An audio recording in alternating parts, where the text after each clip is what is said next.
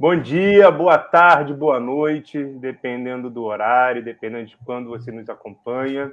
Estamos aqui hoje com mais um papo com a BPEX, a associação, uma das associações de psicologia do esporte aqui do Brasil. Não sei de onde você nos acompanha, já que a nossa convidada é internacional.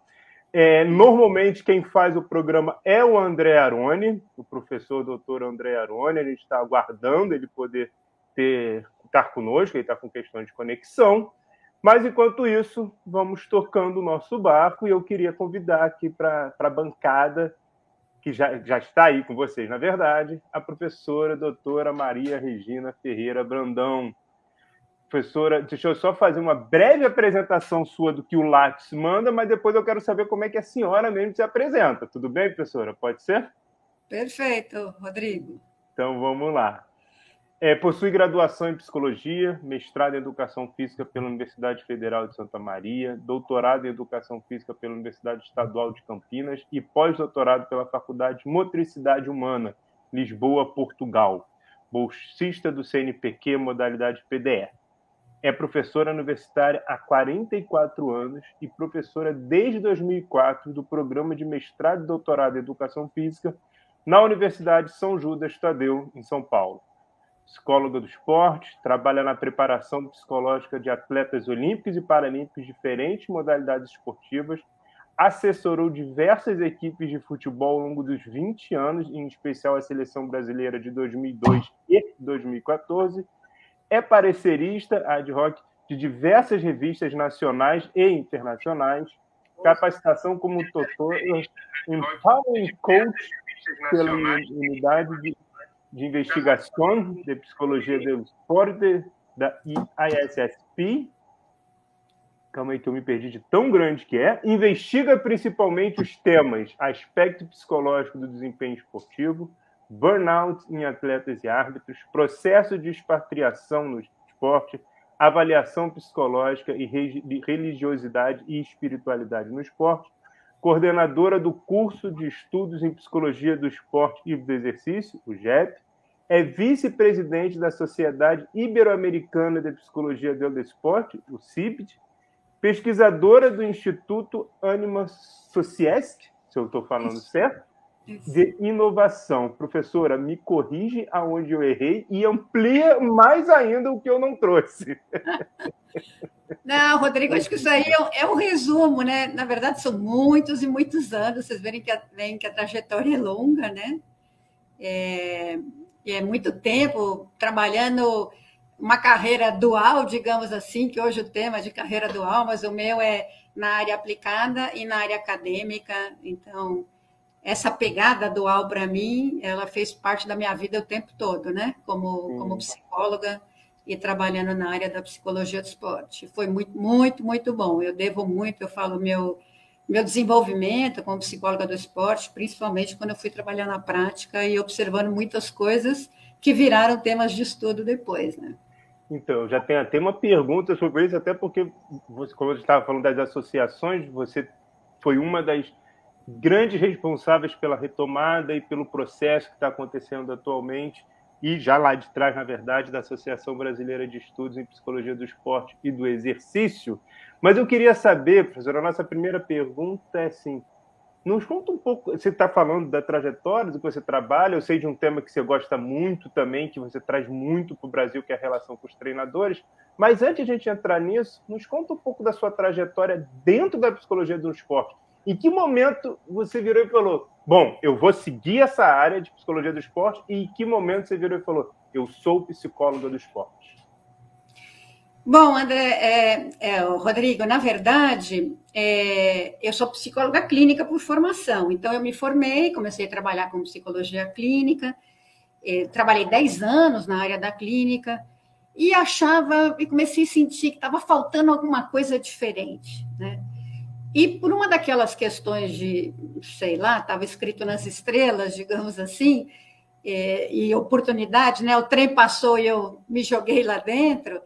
É, eu estava folheando uma revista e eu vi que ia ter um congresso é, científico de ciências do esporte em São Caetano, aqui em São Paulo, e que tinha um curso de psicologia do esporte. Eu falei, nossa, que, que bacana! E eu sempre, apesar de eu nunca ter praticado esporte, eu fiz balé clássico, mas eu adorava alguma assistir esporte. Na minha época de adolescente, o basquetebol masculino, tanto masculino quanto, quanto feminino, tinham ganhado é, medalha olímpica, tinham sido é, campeões mundiais, ou tinham ganhado medalha em campeonatos mundiais. Então, assim, era o auge do basquete feminino, e a gente ia assistir jogos e eu achava aquilo o máximo.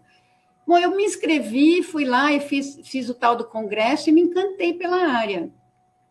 Só que a, a pessoa que deu o curso é, naquele congresso parou de trabalhar, porque ela casou, foi morar fora do país, e não tinha ninguém no Brasil que pudesse me orientar.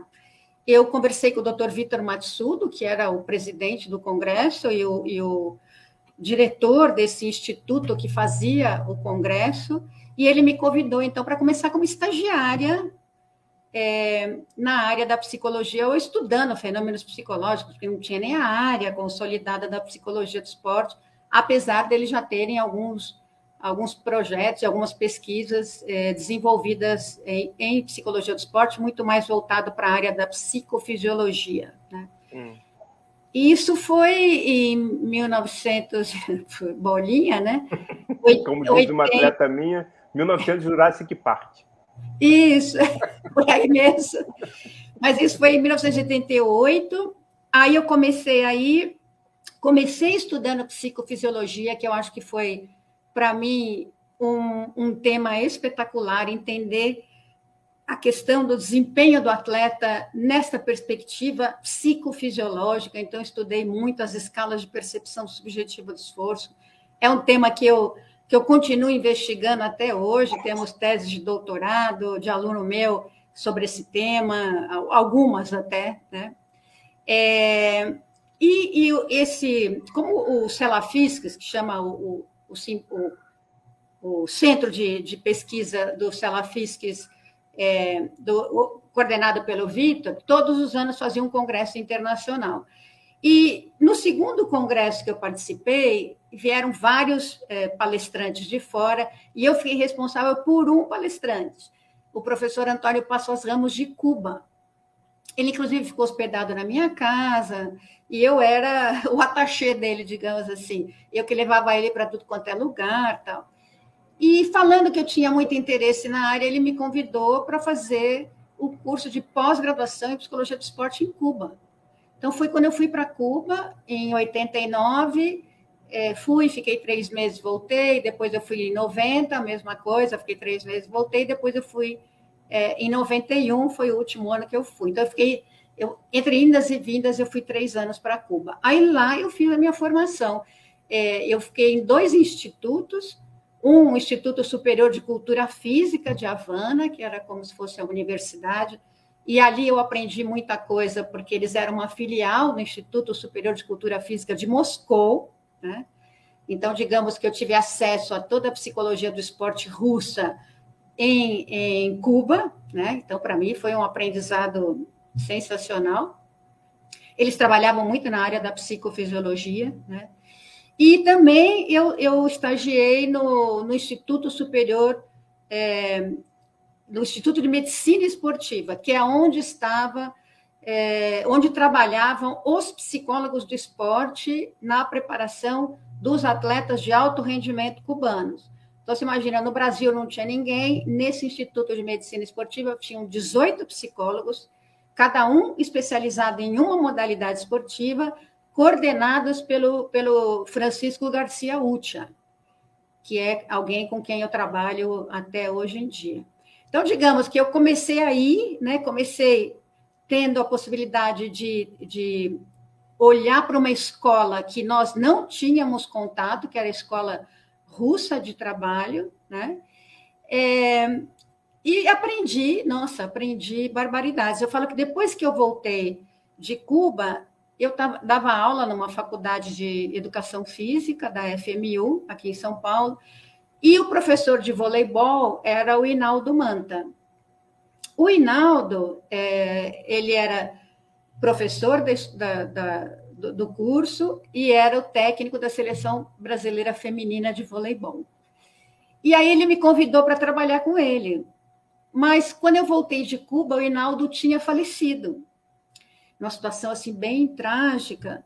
E quem assumiu o lugar do Hinaldo na, na, na FMU foi o Zé Roberto Guimarães, que na época treinava a infanto juvenil feminina de voleibol. Então, assim, o primeiro estudo que eu fiz no voleibol foi com a infanto juvenil feminina do Zé Roberto.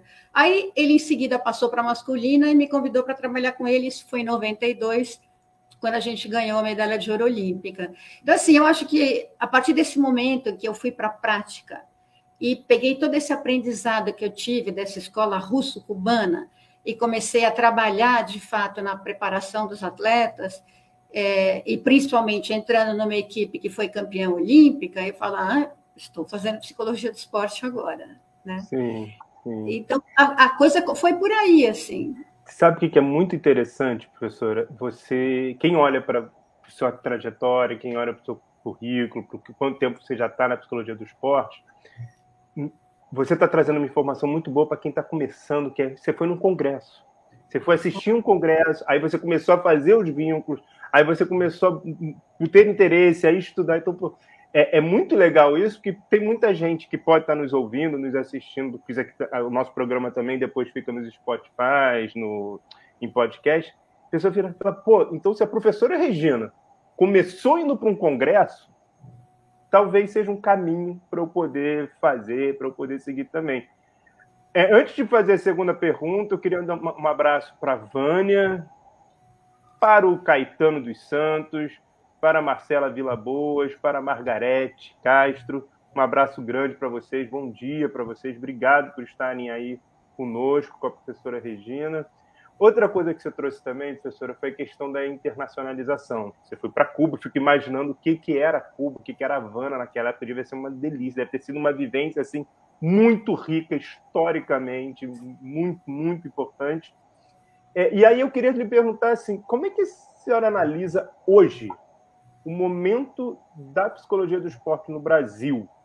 É, como é que você, você que tem esse contato muito forte com, com alguns países da Europa, você trouxe essa questão da, da Rússia, quais são os aspectos que, é que fazem a psicologia do esporte do Brasil ser diferente, ser considerado é, distinto das grandes potências mundiais, digamos assim. Tá. Bom, primeiro também quero dar bom dia para todo mundo aí que está aí. Tem alguns, tem alguns orientandos meus aí que você citou Boa. também. É. E, e, eu queria comentar com você algumas coisas do que você falou, Rodrigo. Eu, eu digo sempre para meus alunos: networking em congresso. É a coisa mais importante para nós. É onde é, nós temos um momento em que você pode ter acesso àquelas pessoas que você lê nos livros. Então eu falava assim, nossa, eu estou tomando cafezinho com fulano, que eu tenho o livro dele, né? E isso é muito bacana. Então eu falo assim, toda a minha carreira ao longo desses, sei lá, quase 40 anos aí de trabalho, eu fui conhecida e reconhecida é, por diferentes pessoas, participando de congressos, apresentando trabalhos em congressos. E aí tem uma coisa bacana: os gringos vão assistir o que você apresenta. Por exemplo, nos congressos brasileiros, é muito raro você ver as pessoas indo para a sessão de pôster. Os gringos vão, vão lá, fazem pergunta para você, querem saber o que, que você está estudando, como é que você está estudando, com quem que você está estudando. Então, com isso, as pessoas vão te conhecendo. Por exemplo, eu, eu fui convidada agora no último congresso mundial, que teve agora de psicologia do esporte, pelo professor Peter Terry, da Austrália, para apresentar o meu trabalho no simpósio dele, que ele montou no Congresso Mundial. Mas eu o conheci em congresso, entendeu? Então, isso eu acho que é fundamental e eu falo para as pessoas: vão para os congressos. E não tenham vergonha de conversar com esses palestrantes. Né? Ô, professora, antes de você ir para a resposta, só dentro desse tema ainda, a, a pessoas podem falar: ah, mas eu não tenho grana e tal. Eu fiz uma coisa, a senhora falou do Vitor Matsuda, eu conheci no Canadá, num congresso, eu fazia parte de um, de um grupo chamado Sport and Society, que tem congressos anuais no mundo inteiro. E como é que eu fazia? Eu me candidatava para trabalhar no congresso. Sim, sim. Tra... E, e, aí eu não pagava o congresso, eu tinha que dar um jeito de pagar a passagem, não pagava o congresso, E, então, assim, existem maneiras de até quem. O euro e o dólar hoje está muito grande, está tá muito alto, mas é possível a gente fazer isso. Se candidata como monitor, se candidata para trabalhar, se chega junto. Né? E uma coisa que é muito importante falar, é, e isso, senhora é um exemplo muito grande disso, a psicologia do esporte no Brasil, pessoal que já está mais tempo, é, é uma galera muito gente boa, é uma galera muito acolhedora. Eu lembro lá na Uninob, quando eu fui num, num evento que a senhora organizou, você foi extremamente acolhedora, você recebeu, e é isso, né? Isso acontece com a nossa psicologia do esporte, né? Sem dúvida, Rodrigo. E outra coisa, não ter medo de pedir desconto. Eu falo assim, hoje, eu peço desconto para conseguir publicar nas revistas internacionais, que são muito caras para nós. Ah, não tenho dúvida, mando lá. O máximo que acontecer, eles falarem, não dá, né? Mesmo nos congressos internacionais, a gente pede desconto, tem preço especial para estudante, tem várias formas de você tentar se fazer parte disso, né? É, e eu, assim, eu aconselho muito, porque eu acho que é aí que você realmente vai conhecendo as pessoas, vai podendo conversar com elas. É, às vezes a gente recebe, assim, umas mensagens, e eu falo assim, meu Deus do céu, esse pessoal precisa aprender a lidar com, digamos assim, com professores, com outros palestrantes, né? Mas assim, oh, você pode me mandar uns artigos aí? Aí eu falo assim, olha, entra no site tal, no site tal. Mas se são pessoas que você conhece, que já conversaram com você, fala, oi, professora, lembra de mim? A gente conversou no simpósio tal, a senhora me falou que tinha essa referência, a senhora pode me encaminhar, por favor? É diferente, né? A abordagem, digamos assim. Então, eu acho, eu acho que é muito bacana, eu, assim, eu super valorizo. Primeiro, fazer um congresso no Brasil é muito complicado, a gente se esforça muito, né? Você já coordenou o congresso, já sabe como é que é também, é um, é um processo de muita luta para nós, portanto, ter participação das pessoas. E a gente faz congresso para os outros, a gente não faz congresso para nós. Né? Eu não faço congresso para mim, eu já conheço todo mundo, tenho uma carreira consolidada. Eu faço congresso para que os outros tenham oportunidade de conhecer essas pessoas. Né? A gente faz para a psicologia do esporte, está cada vez mais rica, está cada vez maior, está cada vez mais séria. E como é que. É. Mas aí voltando à questão, como é que a senhora vê essa diferença? Qual é, qual é a particularidade que você encontra na psicologia do esporte aqui do Brasil?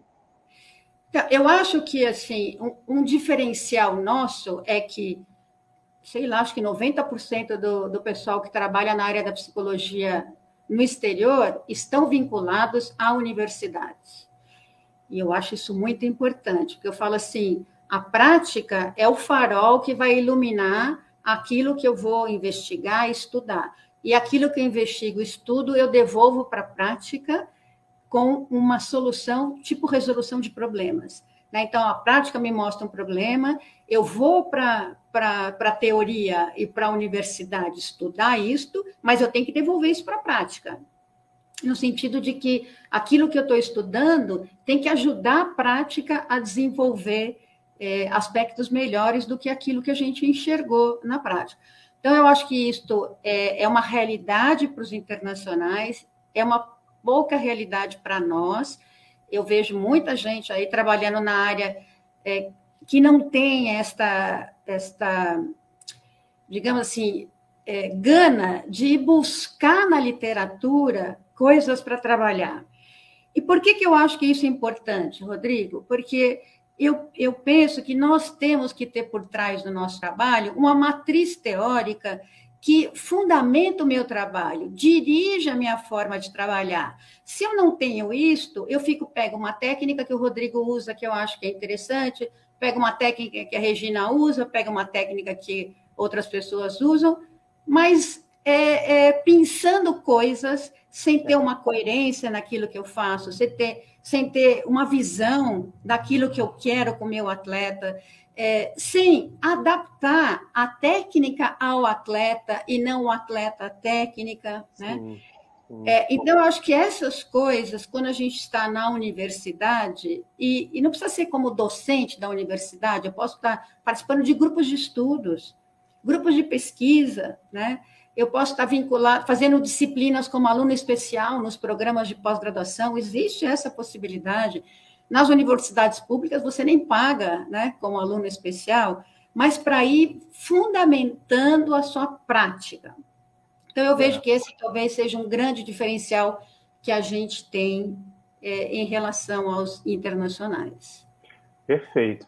Pessoal que está nos acompanhando, o nosso host, nosso âncora desse programa Papo com a Detex é o André Aroni, o professor Dr. André Aroni. Ele está tentando entrar, eu vou dar, eu vou ver se ele consegue entrar agora.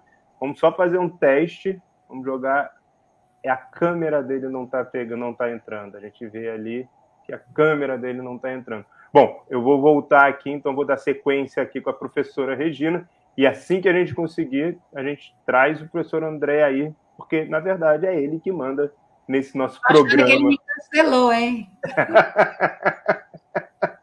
ah, jamais. Fala, André, conta a verdade. Mas olha só, professor, dando sequência, então, até nisso que você estava dizendo, eu acho que é muito importante essa coisa de. Acaba ficando raso, né? Se você pega, se você pincela daqui, se você pincela dali, não faz uma não dá uma profundidade. E se você tenta colocar o atleta nos instrumentos, nas técnicas, nas propostas teóricas, você esquece o atleta, você coloca o, o a, a, a, teoria na frente. Isso não é bom. Eu queria lhe perguntar, dentro disso, eu queria lhe perguntar é, quais são as principais dificuldades da nossa área, eu acho que você já trouxe algumas, mas para onde a nossa psicologia do esporte está apontando? Para onde a gente está indo? Para a nossa profissão? Qual está sendo o direcionamento atual que percebe da nossa profissão? Bom, eu acredito muito, Rodrigo, que é, falta realmente um curso de formação é, para se trabalhar na área. E assim, eu acredito muito na possibilidade futura da gente ter um mestrado profissional em psicologia do esporte. Não um mestrado acadêmico. A psicologia é uma área aplicada. Nós precisamos saber como aplicar tudo, todas as teorias ah, de forma aplicada. Então, assim, eu, eu penso muito num, num mestrado profissional em psicologia do esporte, é, e penso também que as, as associações, né, as duas grandes que nós temos, deveriam ter um curso específico de formação de profissionais para trabalhar na área. Porque a, o curso de psicologia, em geral, a graduação de psicologia, não nos dá uma fundamentação para trabalhar na área. Quando tem, muitas vezes é um semestre, é alguma coisinha dentro de alguma outra disciplina, mas ela não, não capacita as pessoas para trabalhar na área. E eu acho que esta falta de capacitação é um dos das barreiras que nós temos para um melhor desenvolvimento da nossa área enquanto psicólogos do esporte. Ninguém precisa ir para Cuba para fazer formação lá. Se puder ir, melhor, né? Nós temos hoje pessoas é, capacitadas que podem dar é, esses cursos, mas eu, eu diria assim, um curso mais formal, né? E que te dá um certificado formal. A gente tem algumas pessoas, por exemplo, eu estou vendo que a, a Sâmia tem oferecido um curso, é, juntamente com a Aline Wolff, são duas pessoas espetaculares, têm muita experiência, vale a pena fazer o curso delas também, mas eu acredito que as, as, as duas associações deveriam poder fornecer um curso em que eles tivessem oportunidade, os alunos, de ter contato com diferentes profissionais, com diferentes abordagens, com diferentes formas de trabalhar e que aprendessem é, muito das experiências desses profissionais, inclusive é, dessa fundamentação toda que a gente traz para o nosso, o nosso trabalho. Né? É, então, eu acho que isso, isso ainda falta, sabe? Por exemplo, um curso como tem a Associação Americana de Psicologia, né? Hum. Pô, eles têm um curso de formação para isso. isso acaba que... acontecendo em, outro, em outras áreas da psicologia aqui no Brasil, né? A gente tem algumas áreas que fazem isso. E a senhora trazendo aí a proposta das duas associações dialogarem e pensarem nisso, é, queria aproveitar e mandar um abraço para a Andréa Pesca, que está aí, a nossa presidente atual da DPEX. É, temos que conversar. A professora, a professora Regina acabou de lançar um, um desafio para nós, para nós dois, você aí com a presidente da BPEX, eu como presidente da Abrapesp, a gente poder fazer isso daí que a professora Regina está propondo, que sem dúvida acho que faria muita diferença. E sabe, é, bom, primeiro um beijão para a Andréia, né? Um Bacana estar participando. É, sabe, Rodrigo, é até interessante, historicamente, a, área da psicologia do, esporte no Brasil sempre teve algumas facções. É, é interessante isso, né? Isso é meio histórico aqui no Brasil.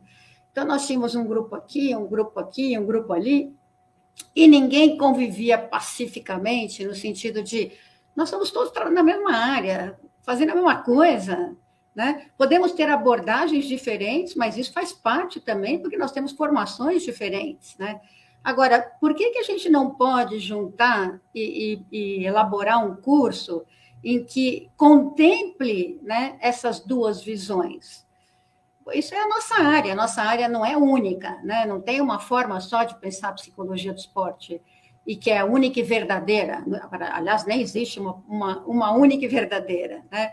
Eu posso ter várias, várias formas. E os alunos podem escolher aquela com que eles se identificaram mais. Entendeu? Sim. Então, fica uma aí. Uma coisa rica, né? uma coisa é, múltipla. É, para todos agora, nós, inclusive para os profissionais, né? para todos nós da área. Agora, essa questão do, do, das facções, na verdade, isso é uma história da psicologia, né? Se a gente pensar a psicologia desde não só no Brasil, mas no mundo inteiro, você tem brigas, você tem teorias, você tem cortes, você tem rompimentos. Agora que as coisas estão começando a ficar um pouco. É, é, eu costumo brincar que um dos piores egos que tem são os egos das psicólogas e psicólogos, porque qualquer briguinha fica mal, fica incomodado e aí é pro resto da vida. Mas eu Rodrigo, concordo. um contexto muito interessante do César Hades, e o tema é: nós psicólogos somos humanistas de fato? Que a gente fala muito, fala muito em dinâmica de grupo, em grupo, importância da coesão, e nós não temos nenhuma, né? Então Temos é interessante. Um para nós, né? Temos é, olhar um pouco é. para nós.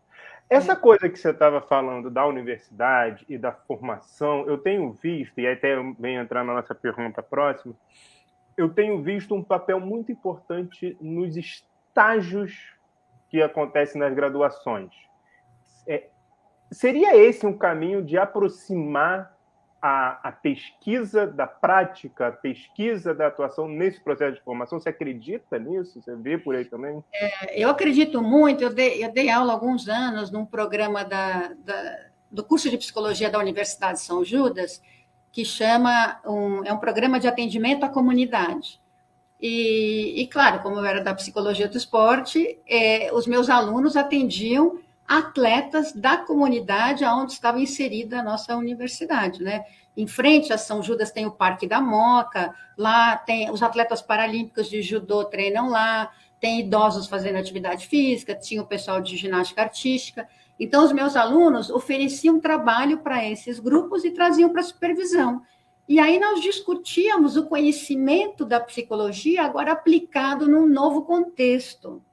E isso é muito importante, porque essa transferência do conhecimento da psicologia para um novo contexto não pode ser direto.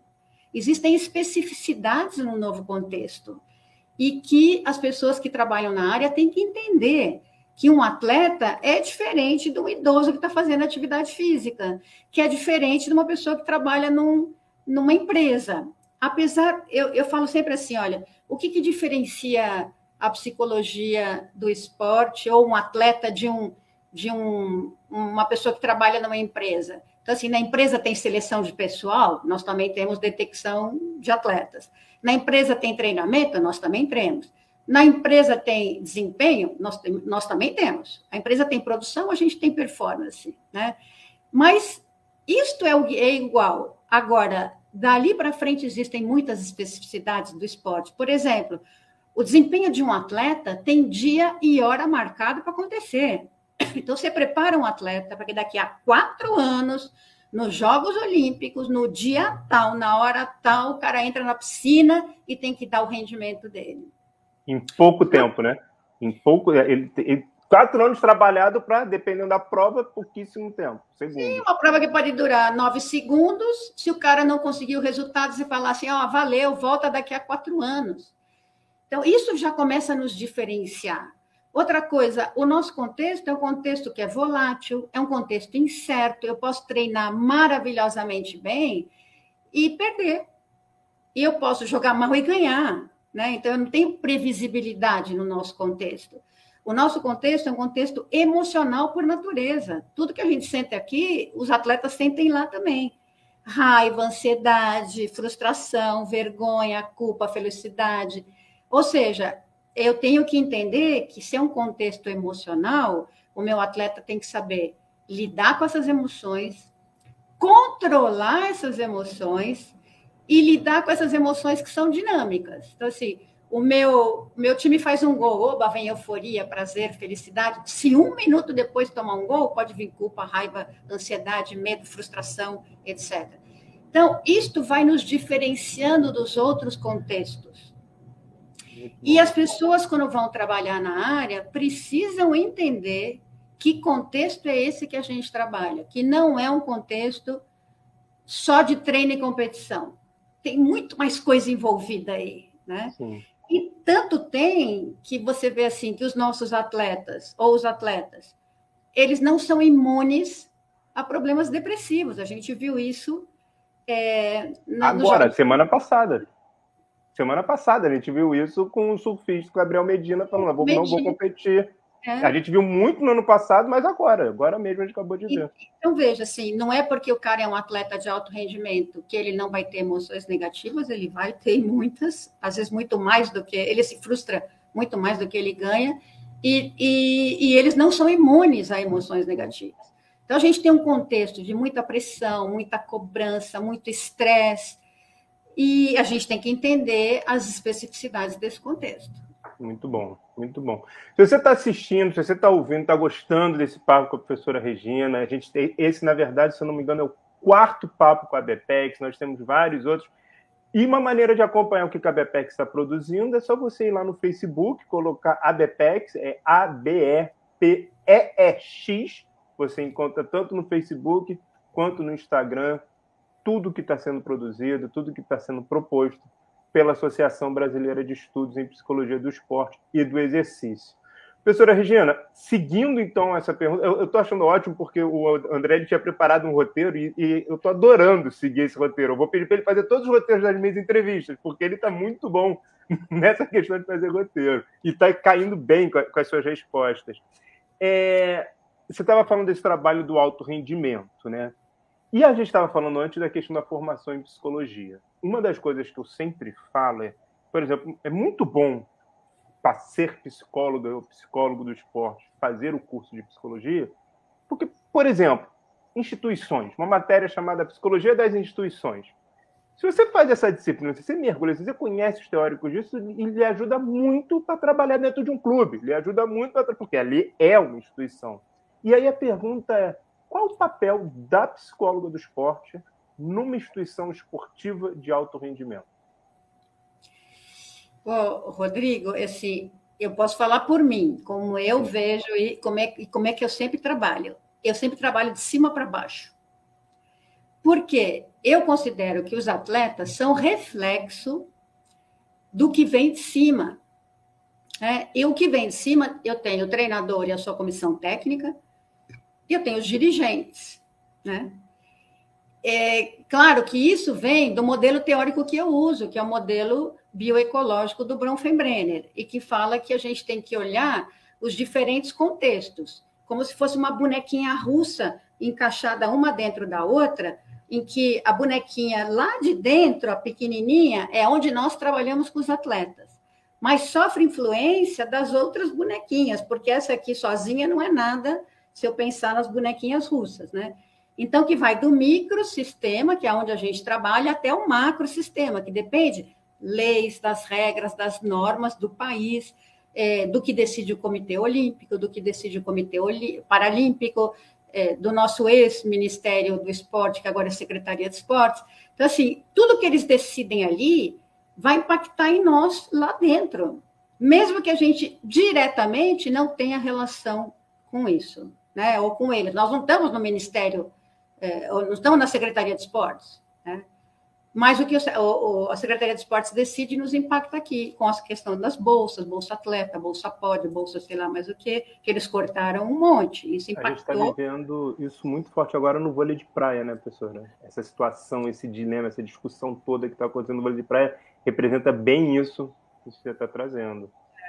E o vôlei de praia, eu falo assim, eu tô, estou tô num, num, num, programa do, do Comitê Olímpico, que é um programa de formação de treinadores, né? Que é da Academia Brasileira de Treinadores. E a cada, a cada ano a gente tem três modalidades esportivas em que são trabalhados os treinadores dessas modalidades. E no último ano foi o do voleibol de praia. E você vê realmente é, como caiu o voleibol de praia, né? Esses Jogos Olímpicos foram muito representativos disso. E isso tem a ver com os níveis superiores também, não é só falta, falta treinamento, a gente não tem bons atletas, nós temos. Nós temos treinadores competentes? Temos também. Então, assim, o que, que pode ter acontecido aí? Então, acho que quando nós trabalhamos em psicologia do esporte, nós temos que ter essa visão do macro e a visão do micro, né? Então, eu trabalho lá, mas eu também estou antenada com o que acontece aqui, uma vez que o que acontece aqui vai impactar no meu atleta lá. Perfeito. Então, essa visão eu acho que é muito importante para nós. Ou seja, a gente não pode ter uma visão reducionista trabalhando como psicólogo do esporte. E, e essa questão da visão reducionista, professora, é, há sempre uma discussão de se a pessoa. Você falou que sua formação inicial é psicologia clínica, a minha também. Eu fui trabalhar com saúde mental, acho que sete anos depois que eu entrei na psicologia do esporte. Tinha todo um histórico ali com a saúde mental. É, o mesmo psicólogo, a mesma psicóloga, você acha que dentro de uma instituição você separa o trabalho clínico para o trabalho do desempenho, você considera o trabalho um só porque eles estão atrelados um no outro? Aí até vou pegar a pergunta que o professor André Aroni fez, que ele falou que jamais lhe cancelaria, a brincadeira que você falou lá atrás, e ele falou se é, gostaria de conhecer a sua opinião sobre ter dois psicólogos no, glu, no clube, um focado no desempenho e outro nas questões clínicas dos atletas. Você concorda? Você acha que dá para uma mesma pessoa fazer os dois? Como é que você vê essa divisão? Bom, Rodrigo, como eu sou psicóloga clínica, eu vou dizer para você, ser psicóloga clínica me ajudou muito na compreensão dos fenômenos psicológicos. Muito, muito. muito. Então, eu recomendo que as pessoas tenham uma formação em psicologia clínica, porque isso, assim, me deu um leque de, de conhecimento que me ajudou muito na hora da prática. Né? É, eu vejo algumas pessoas que são formadas em psicologia social, por exemplo, elas têm muito uma visão da questão do, da sociedade, do grupo, da formação de grupos, né, de clima motivacional dentro do grupo, mas às vezes falta essa observação das questões é, psicológicas clínicas. Assim, um atleta, eu não consigo dividir uma coisa da outra, eu não consigo separar e falar assim, não, eu só vou trabalhar desempenho. O desempenho de um atleta, ele é reflexo de muita coisa. Eu vou dar um exemplo que aconteceu comigo nos Jogos Olímpicos do Rio, posso falar, porque ela, ela sempre me autoriza a falar, que foi a Poliana Okimoto. Né? A Poliana vinha de. Ela tinha sido campeã mundial da maratona aquática, aí ela foi para os Jogos Olímpicos é, de Londres, e ela sempre fala para mim assim: ela me chama de doutora, tá? ela fala, doutora, eu fui lá para ganhar uma medalha e fui parar numa maca dentro de um hospital, porque ela teve um episódio de hipotermia, ela teve um segundo episódio de hipotermia, ela eh, foi para um mar muito picado e de ficar nadando com a cabeça levantada para poder enxergar, teve um problema aqui na cervical e passou a ter a não querer enfrentar, não vou dizer que tinha medo, mas não querer enfrentar mar picado e podia ser uma, uma possibilidade. Então veja, várias questões que foram impactando nas questões emocionais da Poliana e, consequentemente, no seu desempenho dali para frente. Então, eu não posso só pensar ali, eu tenho que pensar no que pode ter gerado e o impacto dessas coisas na subjetividade do atleta.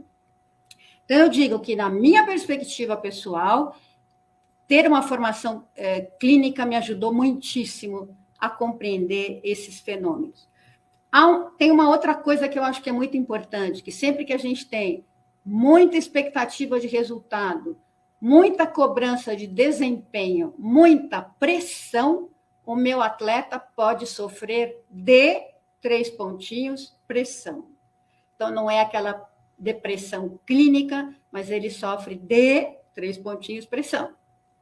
Uma Como consequência da pressão, né?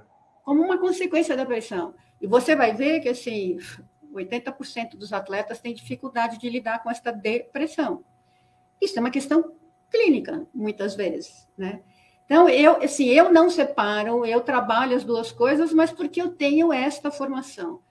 Quando o psicólogo não tem esta formação, ele talvez precise da ajuda de alguém que tenha um conhecimento mais da área clínica, ou para encaminhar, é, ou para ajudar nesse processo de preparação, sem dúvida Muito nenhuma. Bom. É um complementar.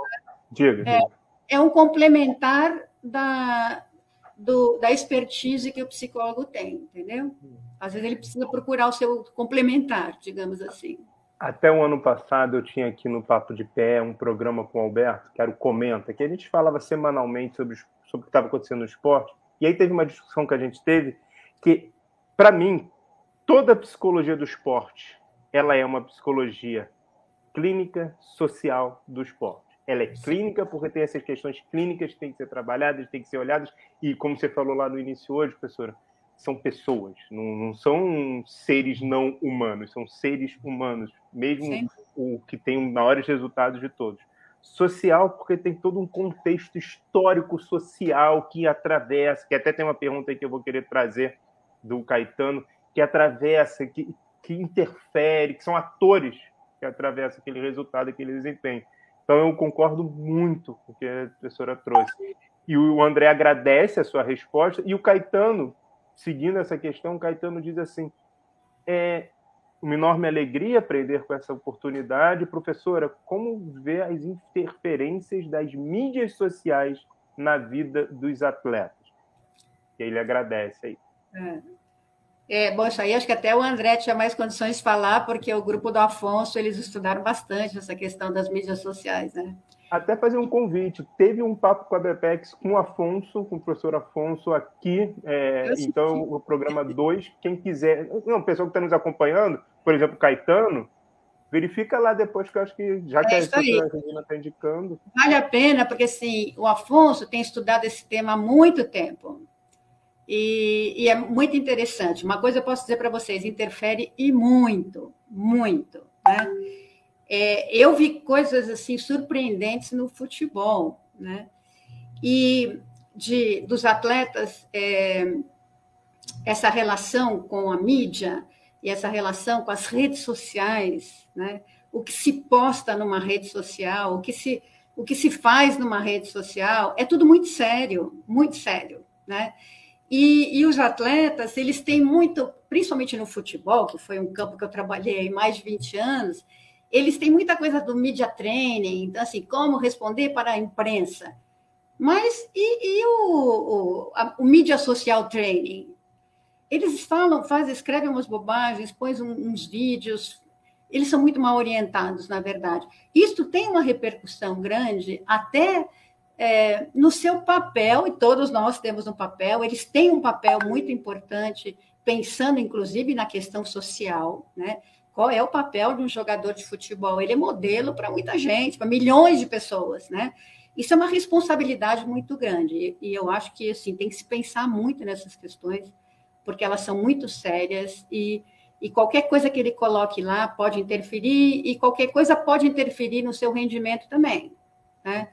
é, o que se coloca nas mídias sociais, sim, eu me lembro muito do caso da, da nossa judoca, né, aí do Rio de Janeiro, e quando ela fez um golpe inadequado e foi eliminada de uma luta, o que aconteceu com ela nas mídias sociais?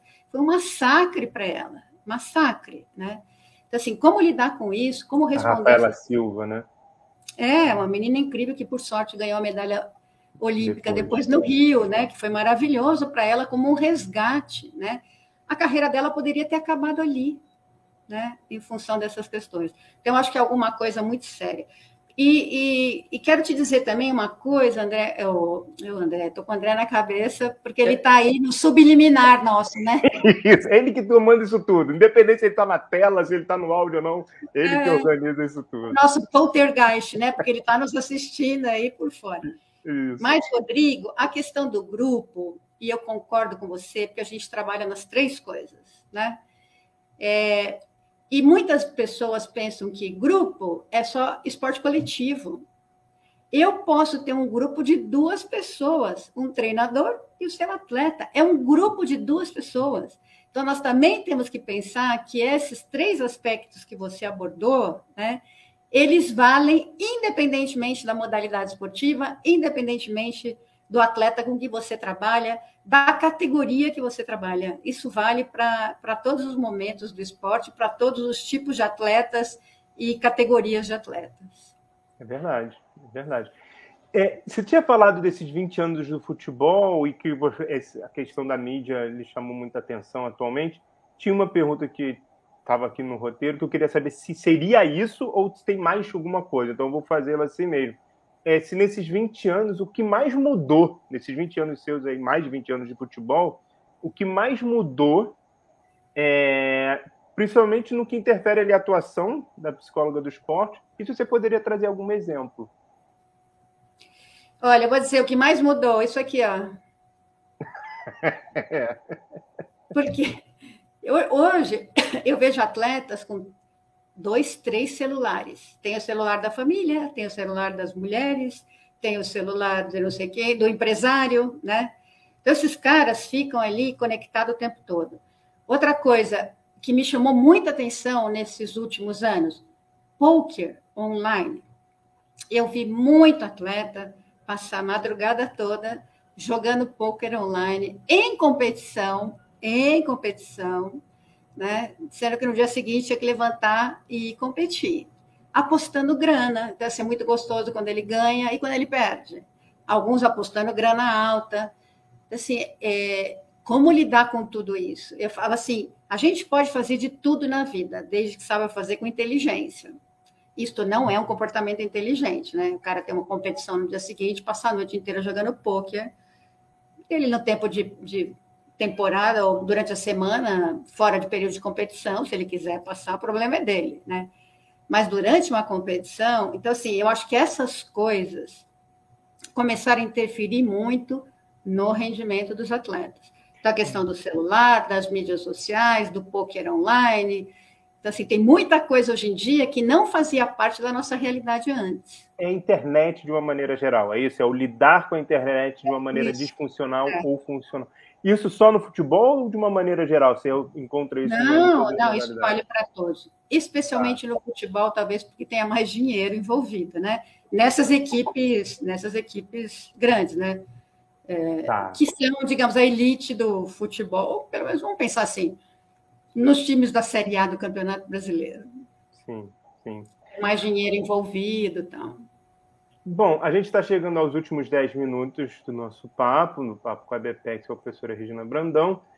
E, professora, quais, quem são as suas referências no Brasil e no mundo? Isso é uma pergunta. E a outra pergunta é: o que, que você considera como leitura obrigatória para novas psicólogas do esporte? Então, que, quais são as suas referências, Brasil e mundo, as suas principais referências? E quando você está ali, você pega alguém ali da graduação que está chegando qual é o primeiro material? Olha, lê isso aqui depois você vem conversar comigo. Bom, eu posso dizer que eu tive eh, algumas referências importantes. Um deles foi o professor Sidônio Serpa, de Portugal, que foi com quem eu fiz o meu, o meu pós-doutorado, que eu acho que é uma pessoa assim incrível, tem muito conhecimento, né? muito tem conhecimento acadêmico, tem conhecimento prático também. Né? É, eu hoje é, tenho muito contato com a professora Joan Duda, da Universidade de Birmingham, e a professora Isabel Balaguer, da Universidade de Valência. Para mim, são duas referências aí, principalmente no estudo dos climas motivacionais. A gente tem trabalhado muito juntos, somos, hoje somos parceiras de trabalho, então, para mim, são duas pessoas incríveis. Ali na Espanha também tem o professor Antônio Mendo, em Portugal tem o professor Antônio Rosado, é, tem muita gente boa aí na área, né? Mas são pessoas com quem hoje em dia eu tenho mais vínculo. Tem um grupo do Canadá que trabalha, que investiga treinadores, o professor é, Pierre Trudel, que é uma pessoa hoje que eu acho que é uma referência para quem para quem busca compreender né, esse personagem treinador e as questões psicológicas que estão envolvidas na sua prática profissional, né? Então, assim, acho que tem várias pessoas bacanas aí para é, para quem tem interesse para buscar, né? Aqui no Brasil, a, prime a primeira pessoa que eu tive contato, contato da psicologia do esporte foi com o Samuski. Né? Foi o primeiro congresso de psicologia do esporte que eu fui, em 89, né? Eu comecei na área em 88. Foi meu primeiro congresso e, e cheguei lá, tive a oportunidade de conhecer, porque eles fizeram a reunião do Managing Council da, da Sociedade Internacional, foi em Belo Horizonte, nesse congresso. Então, foi quando eu conheci muitas pessoas da, da psicologia do esporte. Então, acho que o, o Dittmar foi, foi uma referência na área para muitos de nós, né? pelas suas publicações, que eu recomendo que busquem os livros do Samuski, porque eles são bem interessantes. É, eu tive bastante contato, já tenho duas publicações com, com Robert Weinberg, do livro do Weinberg Gold, que é, é a Bíblia, eu acho, para quem quer começar, aquele livrão né, de fundamentos da psicologia do esporte e do exercício, tem em português, dá para ler tranquilamente. Ali, ali é um compilado de tudo que a gente faz em termos de psicologia do esporte, portanto, eu recomendo bastante. É, hoje eu tenho trabalhado também com o professor Peter Terry, da Austrália. É, a gente tem estudado um tema que, que para mim ficou assim, bem encantador, que são os estados de humor, mas verificando os clusters dos estados de humor, ou seja, os diferentes perfis de estados de humor que os atletas podem apresentar. A gente pensa muito num só, e o que a literatura mostra, ah, o perfil iceberg, não, tem vários tipos de clusters, são seis que a gente encontrou. Nós fizemos uma avaliação aí de quase mil atletas brasileiros e conseguimos encontrar seis tipos de curvas de estados de humor diferentes. Né? Estão escrevendo um artigo agora. É, então, assim, tem várias pessoas com quem. Ah, o Garcia Ucha de Cuba, com, que é uma pessoa com quem eu tenho trabalhado muito. O Mário Reis da, é, do Peru, que é uma pessoa que eu tenho trabalhado muito também nessa linha mais acadêmica. Eu tenho grandes amigos da área aplicada aqui, principalmente da América do Sul, é, o Jesus Chalela do, do, do, Uruguai, o Alex Ponte do Chile, é, tem o Marcelo Rofé e a Alejandra da Argentina, é, ou seja, tem muita, muita gente, gente boa aí, muita gente, e que as pessoas são pessoas extremamente acessíveis, né? E que qualquer um que tem interesse pode entrar em contato, essas pessoas estão muito aí nas mídias sociais. Eu entro pouco nas minhas mídias sociais, não tenho muita paciência, mas é, essas pessoas estão muito nas mídias sociais, vocês podem entrar em contato, são extremamente acessíveis. É, vão estar, espero, alguns deles com a gente aqui é, na última semana, ou na primeira semana de julho, então já faço um convite aí é, para um simpósio internacional que a gente vai fazer em psicologia do esporte para discutir treinadores. Vai ser um evento gratuito, então quem quiser pode participar e eu espero contar também com, com os amigos aí da, da não só da BPEX, né? Mas é, de vocês também, Rodrigo, poderem participar junto com a gente e discutindo, né? Esse personagem que é tão importante para nós. E aproveitar para fazer o networking, seja de forma remota, porque a gente vai fazer no sistema híbrido, acho que esse sistema veio para ficar, né? Não vamos mais conseguir nos livrar disso, né? Que ele tem coisas boas, né? Ele tem coisas ruins, mas ele tem coisas sim, boas.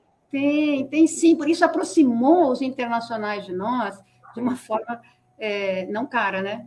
Porque trazer e dentro um do próprio país, né, professora? É, conseguiu, porque nosso país é gigantesco, então a gente conseguiu aproximar regiões e pensadores e pessoas que estão atuando do Brasil inteiro. Assim, tem muita coisa ruim desse sistema? Tem. É. Mas também tem as suas coisas boas. Se a gente conseguir, depois é. de tudo, ficar é. com as coisas boas. Mesmo nas bancas dos meus alunos, mestrado e doutorado, eu estou conseguindo trazer gente do Brasil inteiro para participar, porque está sendo tudo de forma remota, pessoas de outros países para participar das bancas também.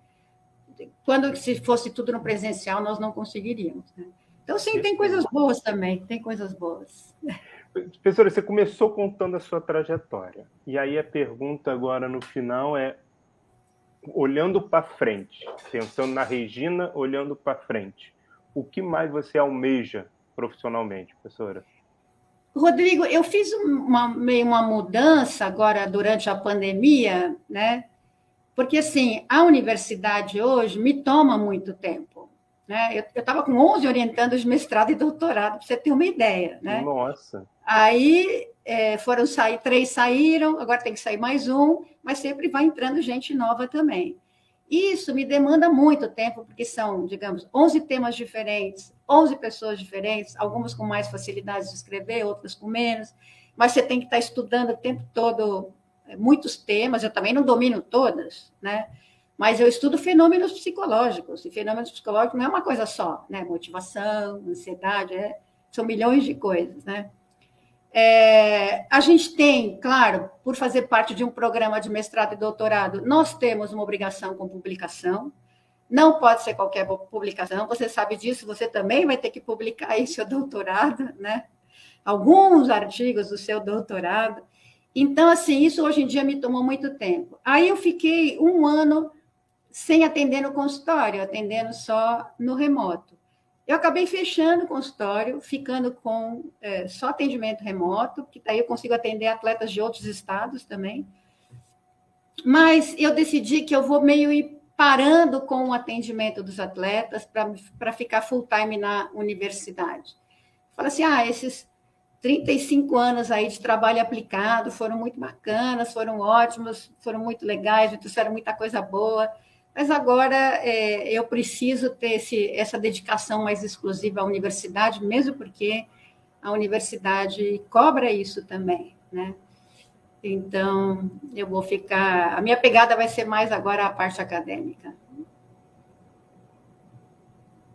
Isso, meu som.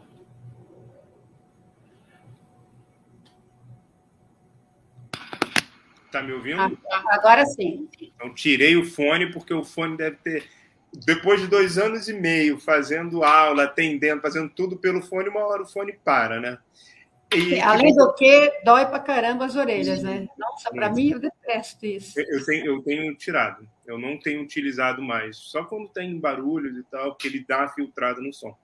Bom, a gente está chegando ao fim, mas o professor André Aroni falou para também não se esquecer do lançamento do, do Combip, que vai ter em breve, no dia 12 a 15 de novembro vai ser o congresso do vai ser o Combip, né, que é um dos, o congresso organizado pela TEPEX. Pelo que eu sei, vai ser no Rio de Janeiro, então estou ansioso que vai ser aqui do lado, isso é muito legal. E tem uma pergunta do que o André sempre faz que eu adoro, adoro, e que é, professora, o que, que eu não perguntei mas ele deveria ter perguntado. Ô, Rodrigo, eu acho que cobriu, cobriu uma história, né? Uma história aí de muitos anos. É, eu talvez eu diga para você que assim, né, ao longo dessa história, três momentos marcaram muito a minha carreira. O primeiro quando eu fui para Cuba, porque viver num país socialista Naquela época não tinha celular, não tinha, não tinha computador, não tinha nada, né? É, então, você morar num país socialista que economicamente, politicamente, é muito diferente do seu, para mim foi um grande aprendizado. Eu falo que ali eu aprendi o que, que é a palavra resiliência, o que, que significava, né? Eu morava num alojamento cubano, vocês podem imaginar o que, que era. Tinha até um rato que andava para lá e para cá, e eu ficava desesperada com aquele troço, mas não desisti. E ali aprendi muito. Então, eu falo que foi uma mudança da minha vida. A segunda grande mudança, quando eu fui trabalhar no Paralímpico, que ali para mim foi um, um choque de realidade, né? Porque a gente convive com uma pessoa que pode ser cega, com uma pessoa que tem um problema, mas chegar lá e você encontrar 300, 400 atletas com múltiplas deficiências, e você vê de tudo, né? Você vê o anão amputado, lesado medular, o cego. Aquilo mexeu muito comigo na primeira semana, juro para você, eu não conseguia dormir. Aquela, aquela coisa, depois, claro, você se adapta e, e, e digamos assim, você se acostuma num novo contexto.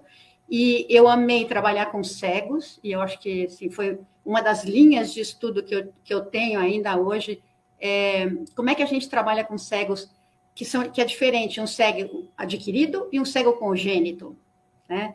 Um cego, eu, eu perguntava assim para uma menina, como é que você, cega congênita, ela é saltadora. Eu falei assim, como é que você faz para se preparar para correr e fazer um salto em distância? Ah, eu, eu olho e corro. Eu falava assim: olha o quê? Nunca viu nada, né? Então, assim, para mim foi muito interessante. Como é que a pessoa sabe que ela está cansada? Ela nunca viu alguém, ela nunca viu um corpo cansado, né? Como é que ela identifica que ela está cansada? Essa eu tenho uma linha de estudos aí que eu estou desenvolvendo uma escala de percepção subjetiva do esforço 3D com bonequinhos para a pessoa avaliar, é, que vai da, da pessoa menos esforço até máximo esforço, então é uma escalinha, tem, são 10 desenhos. E o terceiro momento foi quando eu fui trabalhar com moto velocidade. E eu lá toda ingênua, aí o, o rapaz, né, o, o, piloto falou assim para mim: ah, fica aqui na linha de largada, assim, para você ver como é que eu me preparo. E tem aquela história de acender a luz, né? Acende uma luz vermelha, uma, duas, três, quatro, cinco, aí apaga tudo e os caras saem. Na hora que os caras saíram, escorria lágrima do meu olho, assim. Os caras saem a 350 por hora, num retão, chega no final da reta, o cara deita no chão, põe o um ombro no chão, fazer uma curva. Eu falo assim, meu Deus do céu, descobri o que é ser mãe de piloto, o que é ser esposa de piloto, né? Ali, para mim, foi uma coisa assim, que me impactou muitíssimo também. Então, foram três momentos em que eu tive que reajustar minha forma de trabalhar que foram três momentos que me impactaram demais, demais, assim, ao longo desses 35 anos aí de carreira como psicóloga do esporte. Impressionante. E essa questão de viver no limite, né? O piloto da moto, ele, o piloto de qualquer esporte automobilístico, ele está vivendo no limite o tempo. Não, Rodrigo, a primeira pergunta que eu fiz para ele foi assim: ele chama Bruno. Bruno, como é que você se prepara para uma corrida? Ele falou assim: ah, eu vou para a morte. E eu falei assim, meu Deus do céu, eu vou preparar o cara para morrer? Você sabe que me deu uma crise de consciência. Falei assim, eu vou preparar ele para ir para a morte, né? É igual o surfista de onda gigante, né? É igual o surfista de onda gigante. Sim, sim. aquelas ondas de 5, 6 metros, Deus me livre. É. Aí de lá a gente viu o que aconteceu com a Mara, né? Com a, com a Maia Gabeira, né? E voltou, né? E, e, e voltou e conseguiu surfar naquela onda que ela tinha caído, né? Então, acho que assim, a gente trabalha de todas as formas, né? Mas as modalidades esportivas também têm risco. E os nossos atletas têm muito risco. A gente tem que compreender isso também para poder ajudá-lo a lidar com isso. Isso é a profissão deles, digamos assim. Então, como é que eu posso ajudá-lo a lidar com isso da melhor forma possível e minimizar a possibilidade de, dos riscos? Né? Muito bom. Professora Regiana, acabou que eu tive um prazer muito grande. Eu estaria só nos bastidores, mas aí o André teve a questão lá com a internet dele, e aí me deu a honra de poder mediar esse nosso papo. Foi um prazer enorme. Que bom poder passar mais um sábado, já que já passamos vários sábados de congressos. Que bom passar mais um sábado, amanhã de sábado, com a senhora. Vamos ter agora duas oportunidades esse ano, né? O que é muito bom, né? Porque Isso.